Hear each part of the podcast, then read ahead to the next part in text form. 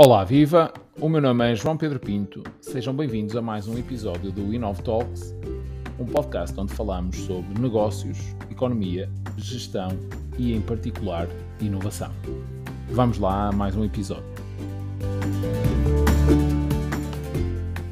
Olá, viva! Sejam bem-vindos a mais um episódio do Inov Talks. Uh, hoje estará connosco José Queiroz de Almeida, eh, CEO da Greenvolt eh, Comunidades. Olá, José. Antes de mais, obrigado por, eh, por ter aceito o convite.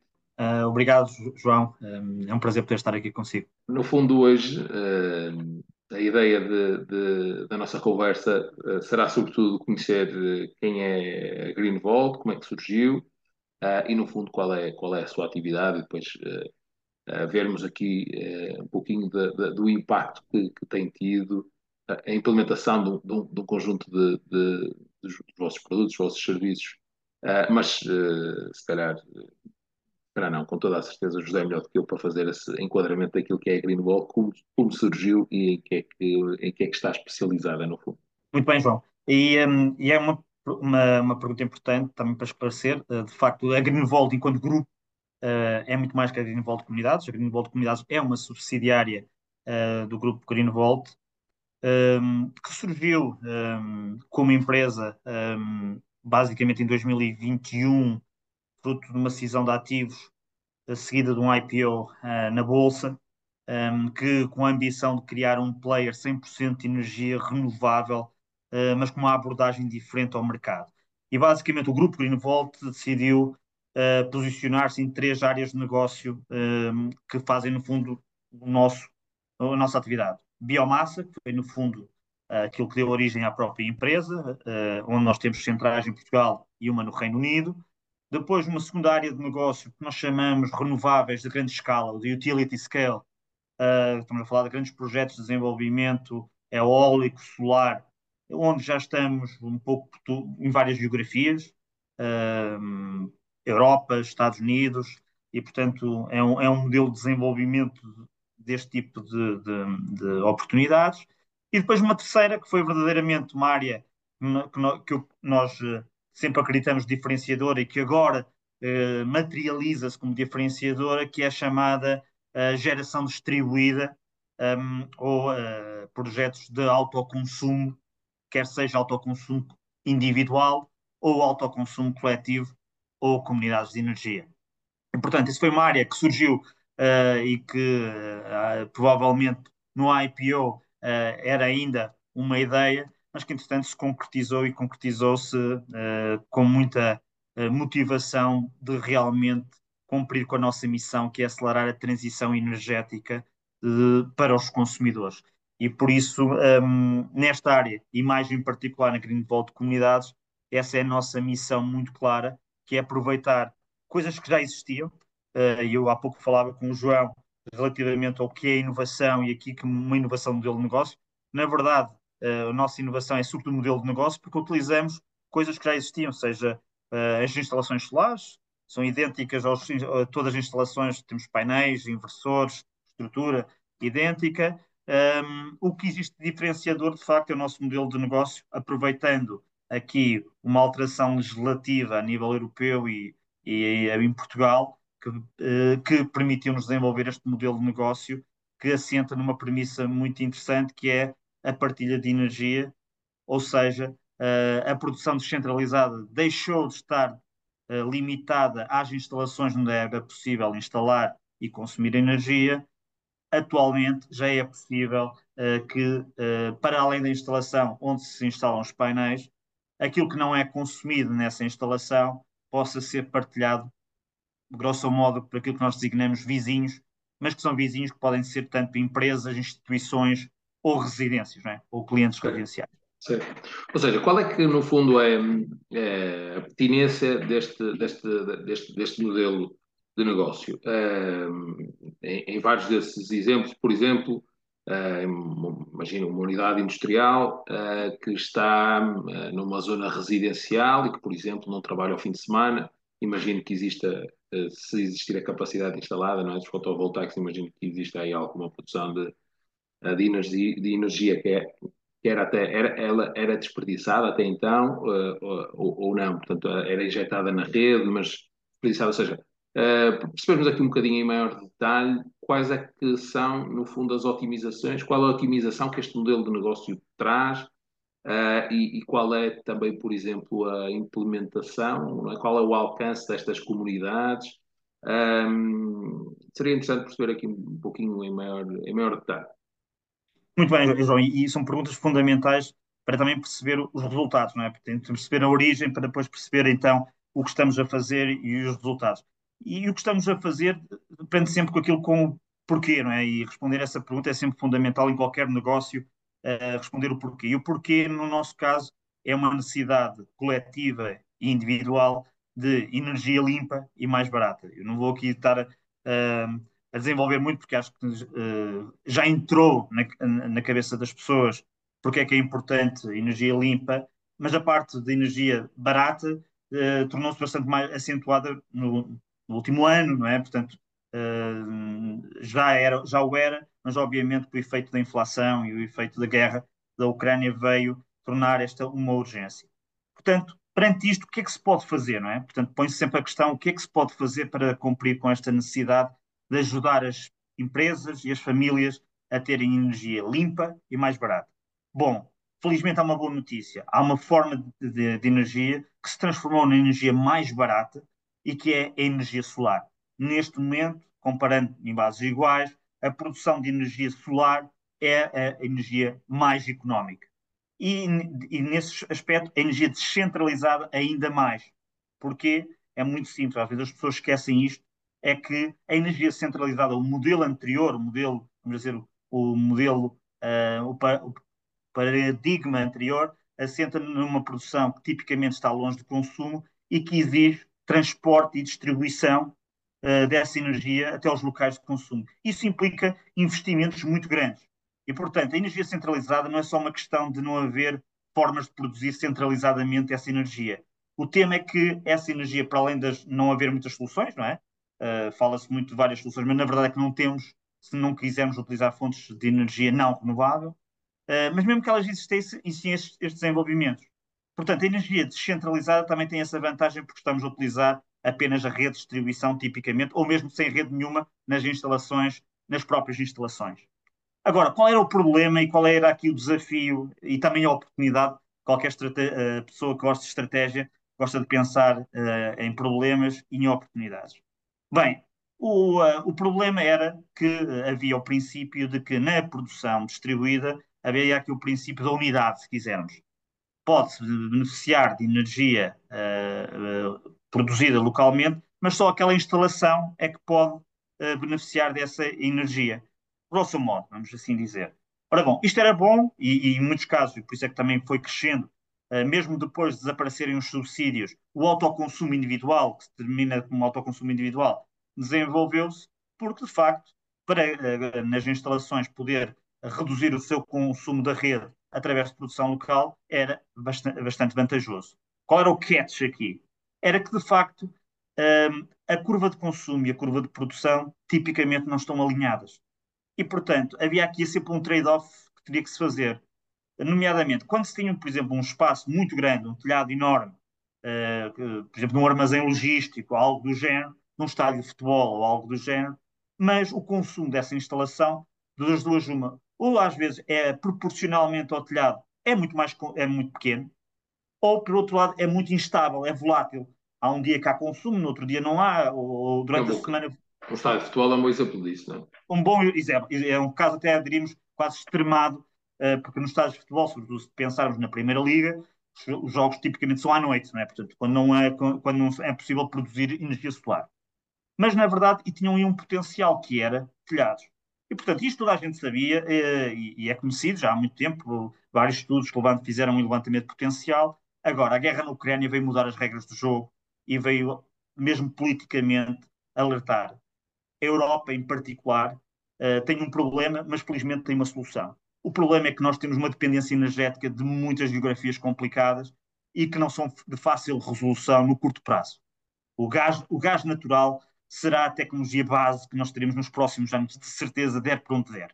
Portanto, juntamente com o nuclear, com os, seus problemas. Portanto, a Europa tem um, um alertou, acho que não era que não tivesse consciente, mas acho que reforçou essa consciência e reforçou então a oportunidade que é a produção de energia em telhados.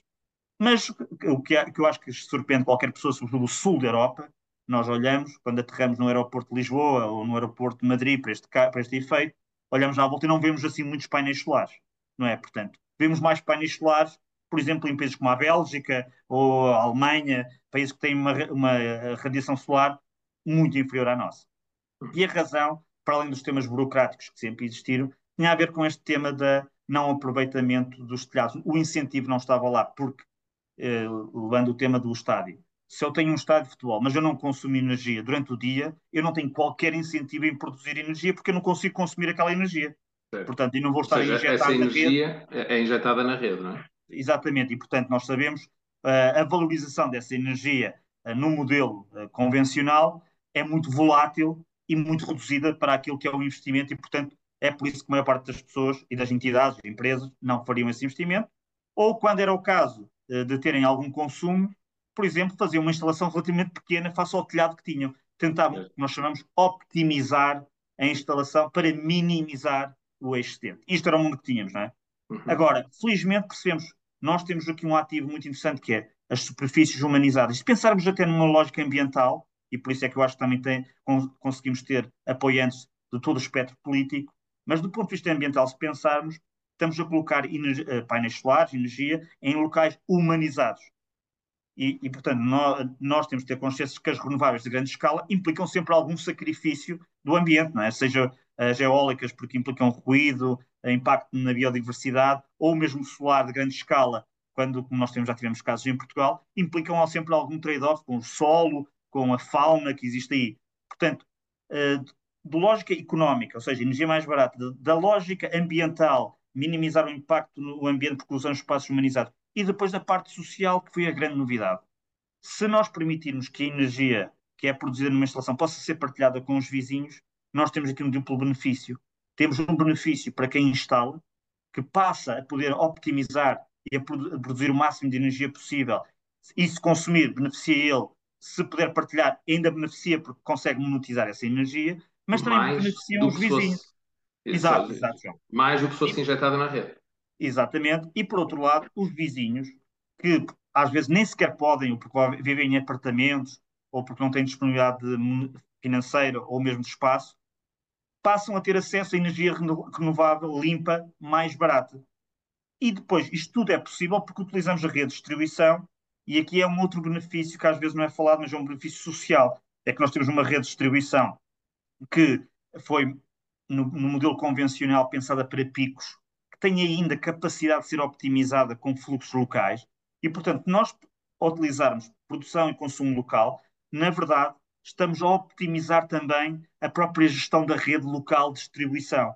E por isso que a regra que nós achamos e bem em Portugal foi seguida, a regra da, da distância entre, uh, de, uh, dependendo da potência da subestação, uh, faz sentido. Em Portugal, a regra foi de permitir que entre a instalação e, e o consumidor dependendo da tensão, possa ser 2 km em baixa tensão, 4 km em média tensão, 10 km em alta tensão e 20 km em muita alta tensão. Ou seja, eh, este é o critério, mas que são critérios em espaços relativamente urbanos, permitem eh, partilhar energia e lá está, maximizar aquilo que em sustentabilidade às vezes parece apenas uma miragem ou algo eh, não concretizável, mas aqui de facto temos um, uma abordagem que maximiza o lado económico. Isto beneficia todos os participantes, incluindo a própria Greenvolt, que é negócio para nós, é benéfico para um, os, os membros que nós chamamos produtores e é benéfico para os membros consumidores e é benéfico para a sociedade como um todo. Ambientalmente, também estamos a contribuir para a redução de emissões e de redução do impacto ambiental das próprias instalações de energia renovável. E social, porquê? Estamos aqui a permitir que o efeito da produção e do consumo de energia seja propagado em lógica de comunidade. Certo. Ou seja, um, vocês fazem. Como é, que, como, é que esta, como é que esta comunidade uh, é gerida? Vocês fazem essas. O que é que vocês uh, operacionalmente fazem, fazem, fazem o que em concreto? Ou seja, fazem a instalação, fazem a, a, instalação e a gestão, só a gestão. esta gestão é feita de forma automatizada? Como é que, como é, imagino, imagino que, que, que sim, pelo menos uma, uma, uma, parte, como é que funciona do ponto de vista uh, desta otimização, no fundo, dos consumos uh, energéticos? Isto é um desafio, é um tema Uh, é um tema novo, não é? Portanto, como é que isto tem funcionado? E depois também perceber um bocadinho qual é uh, o posicionamento de Portugal neste tema em concreto face a outros países, do ponto de vista das comunidades de energia, especificamente. Ou seja, há pouco estava a falar, e, e no fundo já são, acabam por ser já duas questões, uh, mas pronto, mas está-me a surgir esta, esta, este tema. Há pouco estava a falar na questão de, de, de se ver na, na Bélgica e na Alemanha, por exemplo, uh, mais telhados cobertos por painéis fotovoltaicos do que propriamente Portugal ou Espanha. Um, já era possível nesses países e, uh, e no fundo o fator uh, que diferencia esses países para nós uh, esta, esta maior exploração já era o facto de, serem possíveis lá as comunidades energéticas ou não necessariamente. Ou seja, no fundo qual é, fazendo agora aqui uma síntese da minha própria pergunta, por um lado, perceber, ok, qual é o nosso, qual é, o, qual é a vossa operação na, na, da Green Vault, da, da, das, nas comunidades energéticas, o que vocês fazem concretamente, se as redes, eh, como é que isto funciona do ponto de vista da gestão da própria, da própria rede, uh, e depois, por outro lado, que é uma, pergunta completamente diferente, é, ok, uh, como é que estamos, qual é o estado da arte em Portugal face àquilo que, que são outros países? Estamos em, em pé de igualdade, estamos atrasados, estamos avançados, uh, e se, no fundo, acaba também por ser esse o motivo de noutros países se verem até aqui já uma porcentagem de, de, telhados cobertos por painéis superior à nossa. Sim, João, então começando pela primeira, um, nós levamos muito a ser uma máxima que é nós somos uma empresa de pessoas para pessoas. Um, por isso, nós encaramos isto como realmente uma missão de nós resolvermos o problema da transição energética e da justiça energética, acrescentaria. Por isso é que nós dizemos que a nossa missão é energia limpa, mais barata e para todos. E isto só é possível uh, relativamente a esta nova abordagem de modelo de negócio que assenta no princípio da partilha. Há uma frase conhecida que diz: quanto mais se partilha, mais se tem. E de facto, isto uh, acaba por ser uh, a nosso mantra e verdade. Portanto, como eu tentei explicar, isto é uma, o nosso modelo de negócio, permitido regulatoriamente, obviamente, como também expliquei, permite este efeito, eu diria, de network uh, de diferentes perfis de consumo, diferentes perfis de, de produção uh, envolvidos. Mas, na verdade, o que tem verdadeiramente diferenciador e responder à pergunta do que é que fazemos é na forma como nós montamos a nossa, a nossa abordagem, e eu diria que isso assenta em duas coisas. Uh, na nossa plataforma, portanto, a nossa plataforma que permite fazer o processo de partilha, e nas pessoas que nós temos para dinamizar o processo de criação e crescimento das comunidades. E as duas são importantes, e eu até diria a segunda é mais importante do que a própria plataforma. Um, a plataforma, basicamente, é aquilo que nos permite, de uma forma muito sensível e intuitiva, fazer toda a relação uh, de, entre as comunidades, entre todos os produtores. A nossa plataforma está ligada à, à informação da ER Redes, enquanto distribuidor, e permite fazer, no fundo, todo o settlement da energia e, do, e, e dos fluxos eh, financeiros. Portanto, nós um, utilizamos a rede pública, portanto, quando falamos em comunidade, não implica criar uh, ligações físicas, é utilizamos a rede já existente. Obviamente que depois existe, por isso é que estamos ligados já a redes, existe uma contabilização e uma valorização dessa energia de acordo com as regras definidas na comunidade. Mas como o João disse bem, o desafio é fazer crescer. Portanto, nós, a nossa equipa uh, uh, comercial e as nossas pessoas um, focam-se em realmente em crescer. E a vantagem que nós temos é, de facto, a diversidade funciona aqui como um, um efeito portfólio, se quisermos, que é uh, os benefícios desta comunidade são quanto maior, quanto maior diversidade se trouxer para dentro. Temos uma fábrica que tem um, um, uma curva de consumo que é uh, semana versus fim de semana, mas temos as famílias que, ao contrário, uh, durante a semana, em horas de sol, consomem muito pouco, mas durante o fim de semana é quando consomem muito mais. Desde logo, se colocarmos uma fábrica e famílias, quase temos aqui logo uma sinergia optimizadora da energia que pode ser produzida, por exemplo, nas instalações uh, da, da, da, fábrica. Mas há muito mais outros cenários que podem ser feitos, como disse, os clubes de futebol, uh, outras uh, escolas, outros, outras áreas em que de facto temos esta flutuação e que permite encaixar e criar valor. Como também o João disse, isto de facto tem uma componente regulatória, porque uh, se não fosse esta, esta abertura para que se possa partilhar a energia, isto não é, o nosso modelo não era possível. Mas, de facto, a consciencialização de que não existe nenhuma razão objetiva para impedir esta partilha e limitar os benefícios à instalação produtora foi o que permitiu uh, uh, mudar isto. E mudar porquê? Porque a Comissão Europeia foi a primeira a perceber que se nós queremos atingir os objetivos de descentralização, temos que crescer exponencialmente no solar distribuído. Isso não estava a acontecer. Porquê é que não estava a acontecer? Voltamos à explicação que eu dei. Cada era um da produzia para... potencial. É? Um, e, é, é, um bocadinho nós... a teoria de, de cada um uh, pensar na sua quintinha, não é? Ou seja, exatamente, e não haver este de alinhamento de uh, objetivos e de alinhamento de interesses. O que nós mostramos, e isso deixa-nos cheios de orgulho neste ano, é que de facto, quando isto se é permitido, o crescimento é exponencial. Portanto, nosso crescimento uh, em termos de negócio é exponencial, porque porque permite ter aqui uma sinergia de interesses uh, que foram. E respondendo à pergunta de, do, do, que se passa lá fora, curiosamente, está em curso, a Comissão Europeia uh, tem agora em discussão uma proposta de alteração da diretiva uh, comunitária de desenho do mercado de eletricidade, onde uma das alterações que introduziu especificamente é consagrar o nosso modelo de negócio para o nível europeu.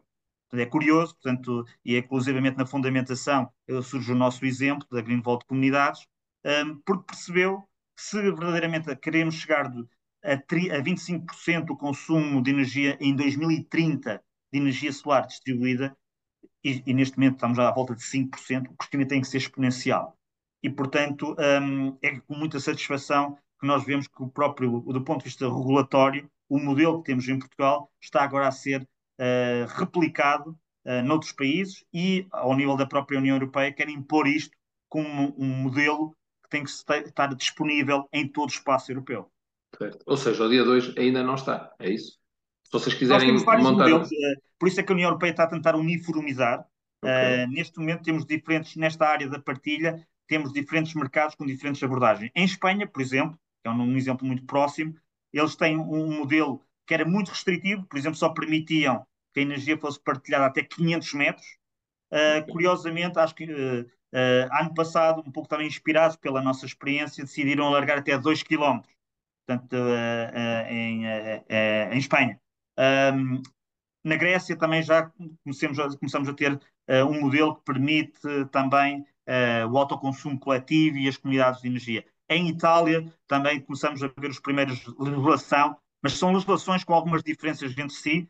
Portanto, por isso é que a Comissão Europeia sentiu necessidade de criar um framework comum mínimo e Sim. adotou o nosso como uh, um template que deverá ser uh, disponível em todo o espaço europeu. Por isso, a nossa seja, perspectiva é de acompanhar esse crescimento. Podemos dizer que, então, o nosso, uh, no fundo, foi considerado como uma, uma boa prática não é? para, para replicar agora para, para, os outros países. Exatamente, portanto, uh, sobretudo uma boa prática com resultados no sentido de se nós queremos, e, e, e a Europa, acho que todos estamos conscientes, do ponto de vista geopolítico e, e competitivo entre blocos económicos, o preço da energia é muito importante.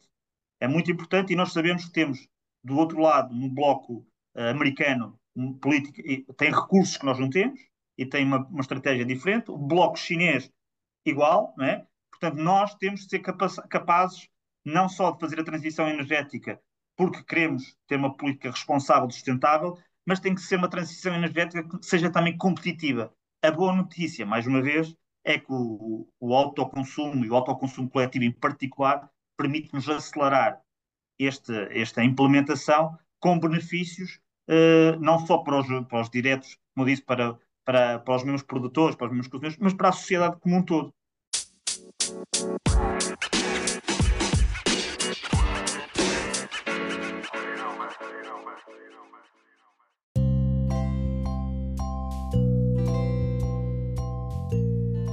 Esta foi só a primeira parte da nossa conversa. A segunda será publicada nos próximos dias. Se quiseres ser notificado de todos os novos episódios, subscreve os nossos canais.